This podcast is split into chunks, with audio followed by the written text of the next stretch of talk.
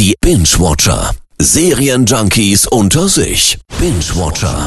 Serienjunkies unter sich.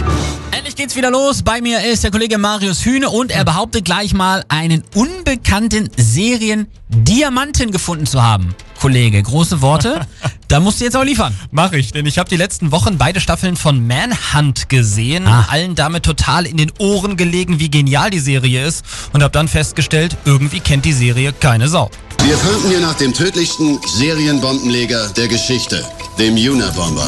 Seit jetzt 17 Jahren baut er Bomben und verschickt sie per Post. Und wir haben bisher nicht den leisesten Schimmer, wer er ist oder warum er es tut. Junabomber habe ich jetzt schon mal gehört. Worum geht's jetzt hier in deinem äh, unbekannten Seriendiamanten? Um echte Terroranschläge. Klingt erstmal extrem hart, ist aber vor allem eins unfassbar spannend. Wir gehen noch immer davon aus, er sei ein wütender Mechaniker einer Fluggesellschaft mit geringem IQ, obwohl er uns stets einen Schritt voraus ist. In Staffel 1, die es bei Netflix gibt, äh, wird der sogenannte Juna-Bomber gesucht. Den gab es wirklich. Der hat in den USA in den 70ern, 80ern und 90ern etliche Anschläge verübt. Krass. Äh, Die Polizei kam ihm aber irgendwie nie auf die Schliche. Ein Ermittler entwickelt dann nach fast zwei Jahrzehnten ein komplett neues Profiling und ist sich sicher, den Typ damit jetzt zu fassen. Ernst genommen wird er aber nicht. Ist Ihnen denn nie in den Sinn gekommen, dass Sie den Mann unterschätzen und ihn deshalb nicht gefunden haben?